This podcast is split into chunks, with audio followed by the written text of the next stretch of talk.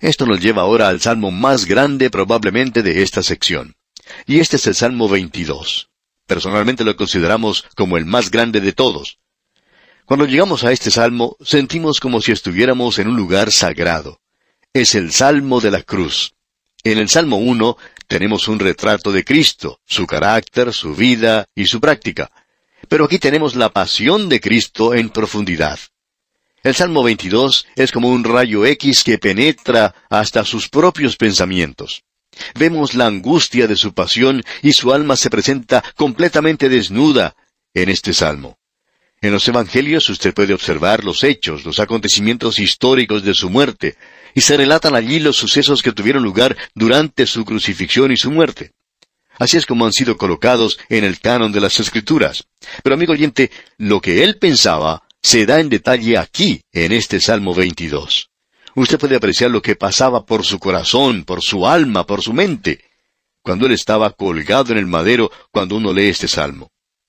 Por lo general, en las reuniones que tienen lugar en las iglesias el Viernes Santo, la mayoría de las veces se toma las siete palabras que Cristo pronunció en la cruz, y pensamos que han sido muchos los hombres que han hablado sobre estas palabras y han presentado sus pensamientos sobre ellas.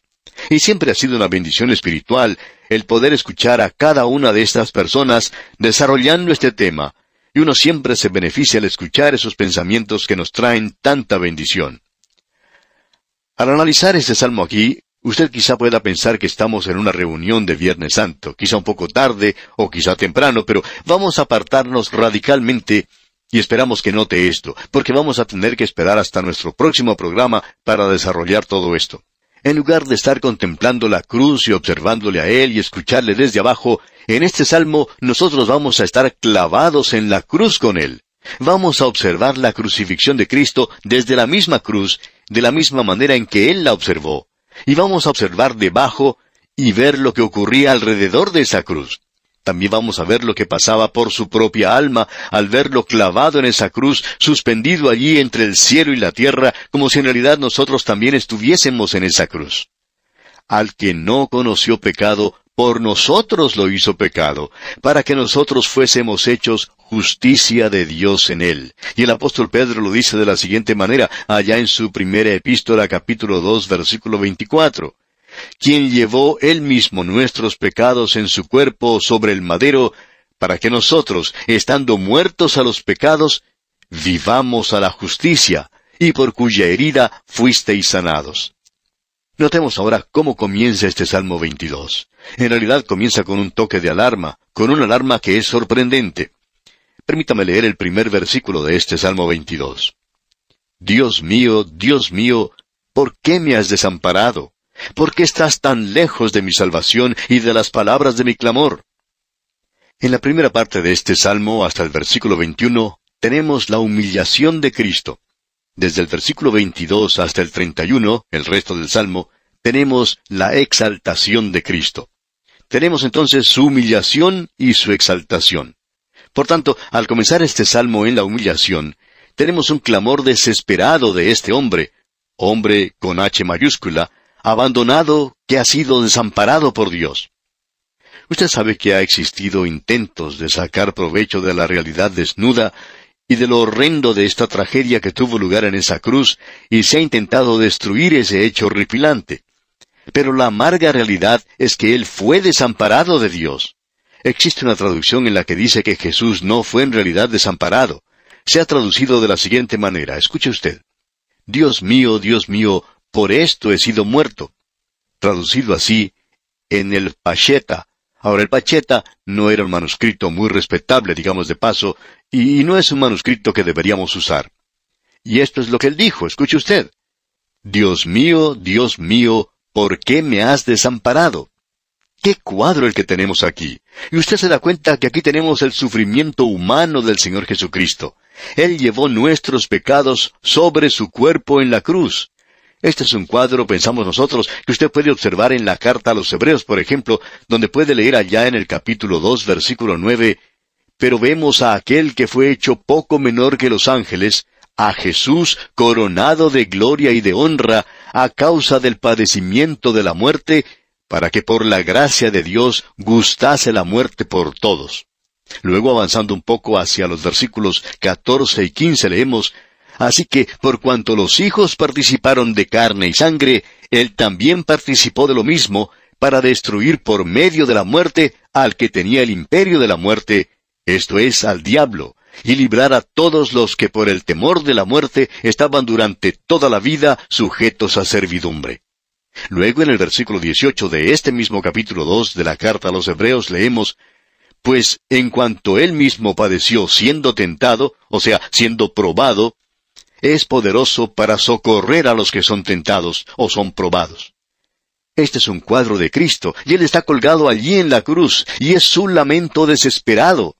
Y en esa hora angustiosa, Él fue desamparado por Dios. No tenía ningún lugar a donde dirigirse, no podía dirigirse al cielo, tampoco podía dirigirse a la tierra, no tenía dónde dirigirse. La pregunta que nos hacemos es, ¿por qué lo desamparó Dios? Bueno, para conocer la respuesta a esta pregunta tendremos que esperar hasta nuestro próximo programa, amigo oyente. Y de seguro que usted está también muy interesado en conocer la respuesta a esta pregunta, así es que confiamos que ha de acompañarnos una vez más. Le invitamos, pues, a sintonizarnos. Gracias por la atención que nos ha otorgado y será entonces hasta la próxima vez. Al despedirnos, oramos que el contenido del libro de los Salmos que seguimos estudiando haya dejado honda huella en su vida de relación con Dios. Continuamos hoy, amigo oyente, viajando por el libro de los Salmos y llegamos a este maravilloso Salmo 22. Y en la primera sección encontramos la humillación de Cristo. En la última parte del Salmo encontramos la exaltación de Cristo. Hemos dicho con anterioridad que este Salmo pone una radiografía sobre la cruz de Cristo de manera que no estamos leyendo los Evangelios ahora, donde usted tiene los hechos históricos presentados en cuanto a la crucifixión, sino que aquí en este salmo uno penetra a las mismas tinieblas y usted queda allí colgado de esa cruz junto con él, por decirlo así. Usted puede observar las cosas como él las observaba. Usted puede sentir lo que él sentía. Este salmo comienza con un lamento angustioso. Y los últimos siete dichos del Señor Jesucristo se encuentran en este salmo, dados en forma uh, verbal, es decir, palabra por palabra, o bien tenemos los antecedentes de ellos, es decir, lo que Él dijo. Y aquí tenemos el clamor quejumbroso, desesperado, de este hombre abandonado, desamparado de Dios. En el primer versículo de este Salmo 22 leemos, Dios mío, Dios mío, ¿por qué me has desamparado? ¿Por qué estás tan lejos de mi salvación y de las palabras de mi clamor? Lo que aquí tenemos en realidad es el sufrimiento humano del Señor Jesucristo, y queremos poner énfasis en esto, que este es su sufrimiento humano. Lo vemos colgado allí como un hombre, el Cordero de Dios que quita el pecado del mundo. Escucha lo que dice el escritor de la epístola a los Hebreos allá en el capítulo dos de esa epístola, versículo nueve. Dice, pero vemos a aquel que fue hecho un poco menor que los ángeles, a Jesús. De paso tenemos que decir aquí que Él fue hecho un hombre, porque nosotros somos un poco menor que los ángeles. ¿Y por qué? Bueno, escuche lo que dice el texto. Coronado de gloria y de honra a causa del padecimiento de la muerte, para que por la gracia de Dios gustase la muerte por todos. Él cargó con nuestros pecados en su cuerpo en la cruz, para que nosotros, muertos por nuestros pecados, pudiésemos vivir bajo justificación. Ahora, como el hombre perfecto, él aprendió a depender y descansar en Dios cuando anduvo en este mundo. Él dijo, siempre hago las cosas que le agradan a Él. Y en esa hora tan desesperada y desesperanzada, Él fue abandonado por Dios. No tenía lugar alguno donde volverse. Él no podía ir a Dios, él no podía buscar ayuda en aquellos que lo miraban al pie de la cruz, ellos lo estaban crucificando. Y aquellos que eran sus amigos, aquellos que le amaban, estaban imposibilitados de hacerlo. Ahora, ¿por qué desamparó Dios a Cristo? Bueno, leamos el versículo 2. Aquí dice, Dios mío, clamo de día y no respondes, y de noche y no hay para mí reposo. ¿Qué es lo que estaba ocurriendo aquí? Él había sido desamparado por Dios, hemos dicho, y aún así se nos dice aquí que al mismo tiempo Dios estaba en Cristo reconciliando consigo al mundo. Y el apóstol Juan lo dice allá en el Evangelio según San Juan capítulo 16, versículo 32, He aquí la hora viene, y ha venido ya, en que seréis esparcidos cada uno por su lado, y me dejaréis solo, mas no estoy solo, porque el Padre está conmigo. O sea que Dios estaba con Cristo reconciliando al mundo a sí mismo. Note ahora lo que estaba ocurriendo. Él fue hecho pecado por nosotros. Él era santo, inocente, puro, limpio, separado del pecado. Ahora ese por qué no es un porqué de impaciencia, no es un porqué de, de desesperación, tampoco es un porqué de dudas. Esa es mi clase de porqué. Yo le digo a veces al Señor, ¿por qué? Y hay duda en mi pregunta y a veces hay impaciencia, otras veces hay desesperación. Aquí tenemos el lamento humano de un intenso sufrimiento agravado por la angustia de su vida inocente y santa. Es el grito agonizante y terrible de la soledad de su pasión. Amigo oyente, él estaba completamente solo con los pecados del mundo. ¿Por qué? Bien, escuche lo que dice el versículo tres. Pero tú eres santo, tú que habitas entre las alabanzas de Israel. Él era santo, Dios es santo. Y cuando Cristo fue hecho pecado, tenía allí que producirse una separación, y hubo entonces una bifurcación entre el Padre y el Hijo. Usted ha notado lo que dice en el primer versículo. ¿Por qué estás tan lejos de mi salvación y de las palabras de mi clamor? Quisiéramos que usted note eso, amigo oyente. Durante su proceso, él se mantuvo en silencio. Como oveja delante de sus trasquiladores, enmudeció y no abrió su boca. O sea que él permaneció en silencio, pero sobre la cruz él grita como un animal herido, como un león, amigo oyente. Era un grito dolorido, un lamento de angustia indecible. ¿Y sabe, amigo oyente? Ningún escritor del Evangelio lo puede describir. ¿Por qué? Algunos de ellos estuvieron allí y lo oyeron, pero no creemos que ellos hayan podido describir algo así. Luego continuamos en este salmo y leemos en el versículo cuatro del Salmo 22, En ti esperaron nuestros padres, esperaron y tú los libraste. Y ellos eran pecadores, pero ellos se habían refugiado en la misericordia de Dios. La muerte de Jesús es diferente como bien podemos ver. Y ahora se nos dice en el versículo seis, Mas yo soy gusano y no hombre, oprobio de los hombres y despreciado del pueblo. ¿Y qué fue lo que hicieron? Bien, notemos esto, versículos siete al ocho. Todos los que me ven me escarnecen, estiran la boca, menean la cabeza, diciendo, se encomendó a Jehová, libre de él, sálvele, puesto que en él se complacía. Esto llegó a cumplirse literalmente. ¿Y qué fue lo que él dijo? ¿Cuál fue su reacción a esto? Usted puede darse cuenta que la víctima en la cruz comienza a notar a la multitud brutal, a esos espectadores endurecidos que se mantienen al pie de la cruz, y ellos permanecieron en ese lugar. No tendrían que haberse quedado. Luego que le colocaron en la cruz, tendrían que haber abandonado el lugar, pero ellos se quedaron allí, lo ridiculizaron y luego se sentaron y se pusieron a mirar cómo moría. Amigo oyente, uno no puede descender más bajo que eso. El veneno terrible y la vileza del corazón humano se esparció en ese lugar como una cloaca abierta, como los dientes venenosos de una serpiente. Pensamos que Saulo de Tarso se encontraba en ese lugar porque él se llama a sí mismo el más grande de los pecadores. Y es allí donde estaban los pecadores más grandes contemplando la crucifixión de Cristo. Pero, ¿cuál fue la reacción de Jesús a todo esto? Escuche esto. Padre, perdónalos, porque no saben lo que hacen. Ahora, si él no hubiera dicho eso, ellos hubieran cometido un pecado imperdonable. Él contempla no solo los ojos llenos de odio de los que rodean su cruz, sino que también ve ojos llenos de amor. Notemos lo que dice el versículo ocho mientras esta gente lo ponía en ridículo. Se encomendó a Jehová, líbrale él, sálvele puesto que en él se complacía. Pero ahora él ve a alguien más, él ve a su madre, y en los versículos nueve y diez leemos, Pero tú eres el que me sacó del vientre, el que me hizo estar confiado desde que estaba a los pechos de mi madre. Sobre ti fui echado desde antes de nacer, desde el vientre de mi madre, tú eres mi Dios. ¿Qué fue lo que él dijo desde la cruz? Mujer, he ahí tu hijo.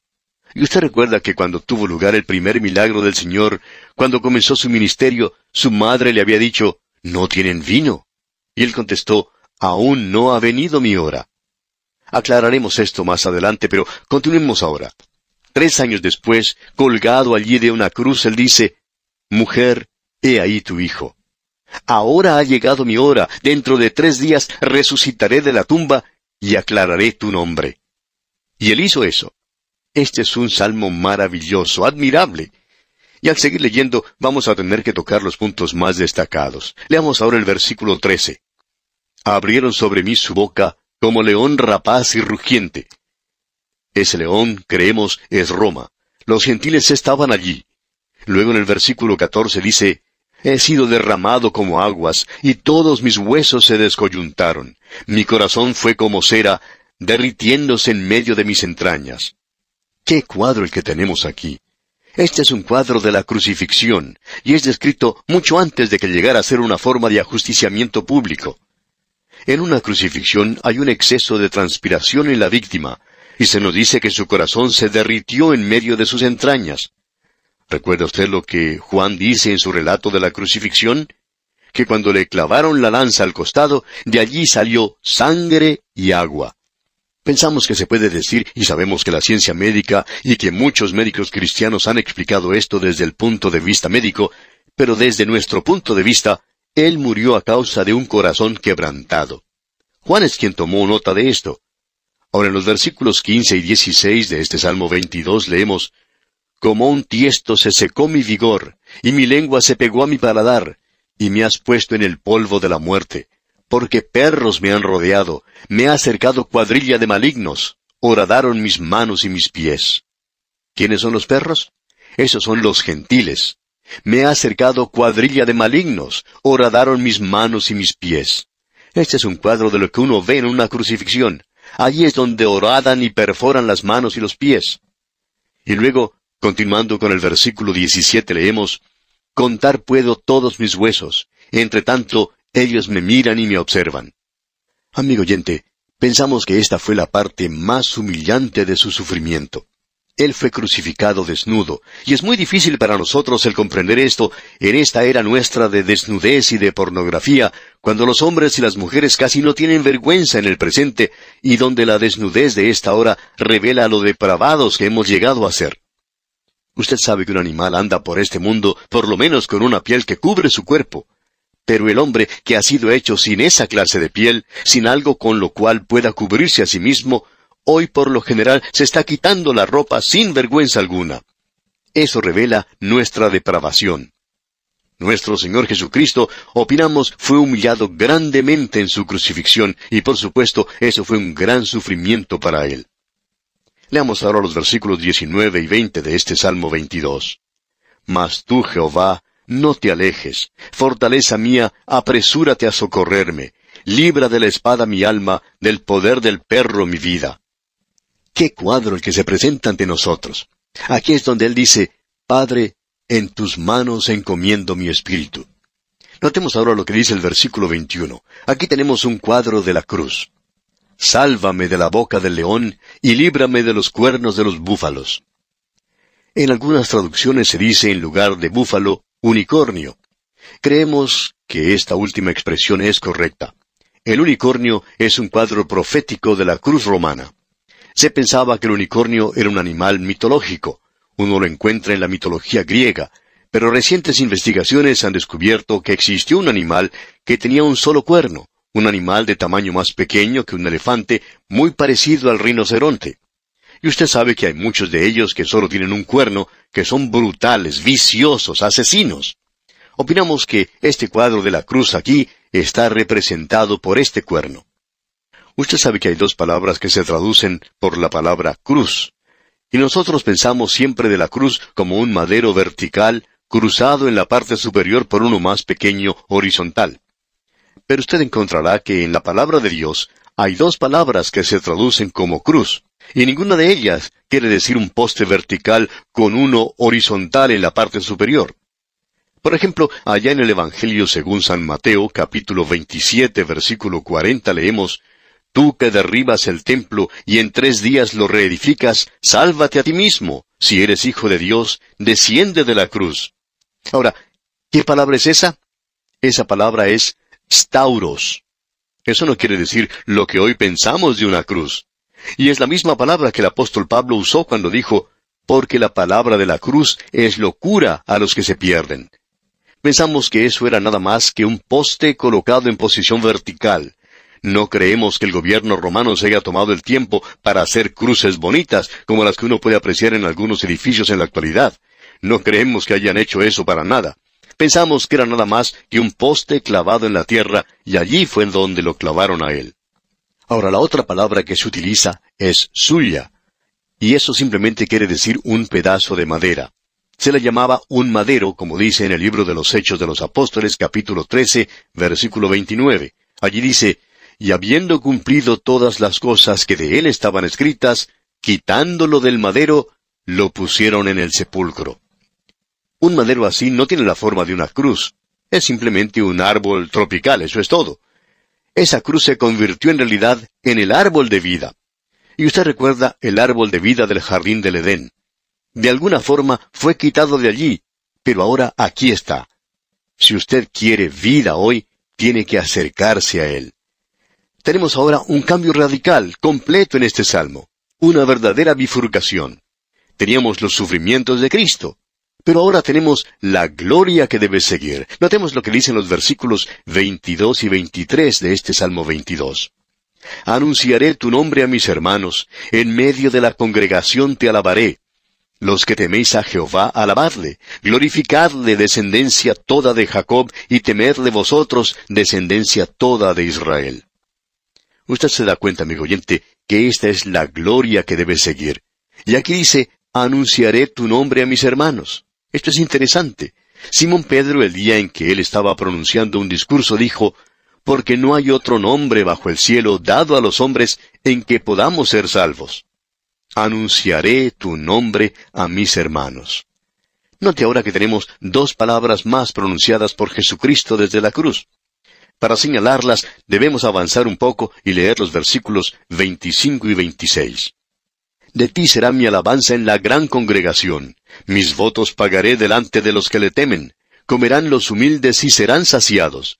Alabarán a Jehová los que le buscan. Vivirá vuestro corazón para siempre. Aquí tenemos una de estas palabras. ¿Cuál es?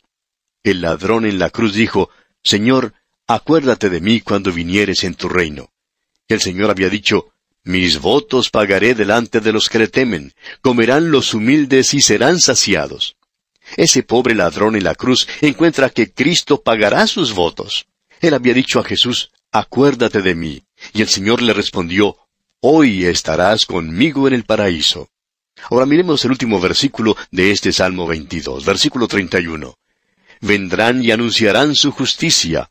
A pueblo no nacido aún anunciarán que Él hizo esto. Esa es la razón por la cual usted y yo le hemos oído hoy. ¿Que Él ha hecho esto? Sí, ¿Cuáles fueron sus últimas palabras? Consumado es. Y es esto. Él ha hecho esto. Él ha finalizado la redención. Fue presentada al mundo hace más de dos mil años. Y Él hizo todo esto en la cruz, todo lo que era necesario para su salvación y la mía, amigo oyente. El punto principal es esa cruz y las seis horas que Él pasó sobre ella. Él dice, y como Moisés levantó la serpiente en el desierto, Así es necesario que el Hijo del Hombre sea levantado. Así que en esa cruz, en esas últimas tres horas, en las tinieblas, había luz espiritual. Él pagó allí por su pecado y por el mío, amigo oyente, sobre esa cruz. Amigo oyente, las últimas tres horas son de suma importancia para usted y para mí, porque fue en esas últimas tres horas que la cruz se convirtió en un altar de Dios, donde el Cordero de Dios que quita el pecado del mundo fue inmolado. Él fue herido de Dios y abatido. Dios lo trató a él como debe tratar a cualquier pecador, porque él tomó mi pecado allí. Él pagó el castigo por el pecado, y por fe yo me puedo apropiar de eso, porque él dijo, que como Moisés levantó la serpiente en el desierto, así será él levantado también, para que todo aquel que en él cree, y ese todo aquel incluye mi nombre, e incluye el suyo también, amigo oyente, y el de todos los que nos están escuchando en este momento.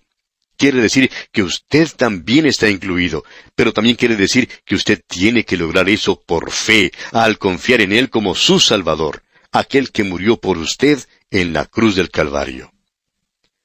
Y con esto llegamos al final de este salmo que es verdaderamente hermoso, maravilloso. En nuestro próximo programa vamos a observar otro gran salmo, el Salmo 23, el pasaje más conocido de toda la Biblia. Pero usted, amigo oyente, no podría tener el Salmo 23 sin este Salmo 22. Eso indica lo importante que es el Salmo 22. Y aquí nos detenemos, amigo oyente, porque nuestro tiempo ha llegado a su final por el día de hoy. Retornaremos en nuestro próximo programa y esperamos contar con su siempre fiel y amable sintonía. Hasta entonces, pues, amigo oyente, que la fortaleza del Señor sea con usted en todo instante, es nuestra ferviente oración.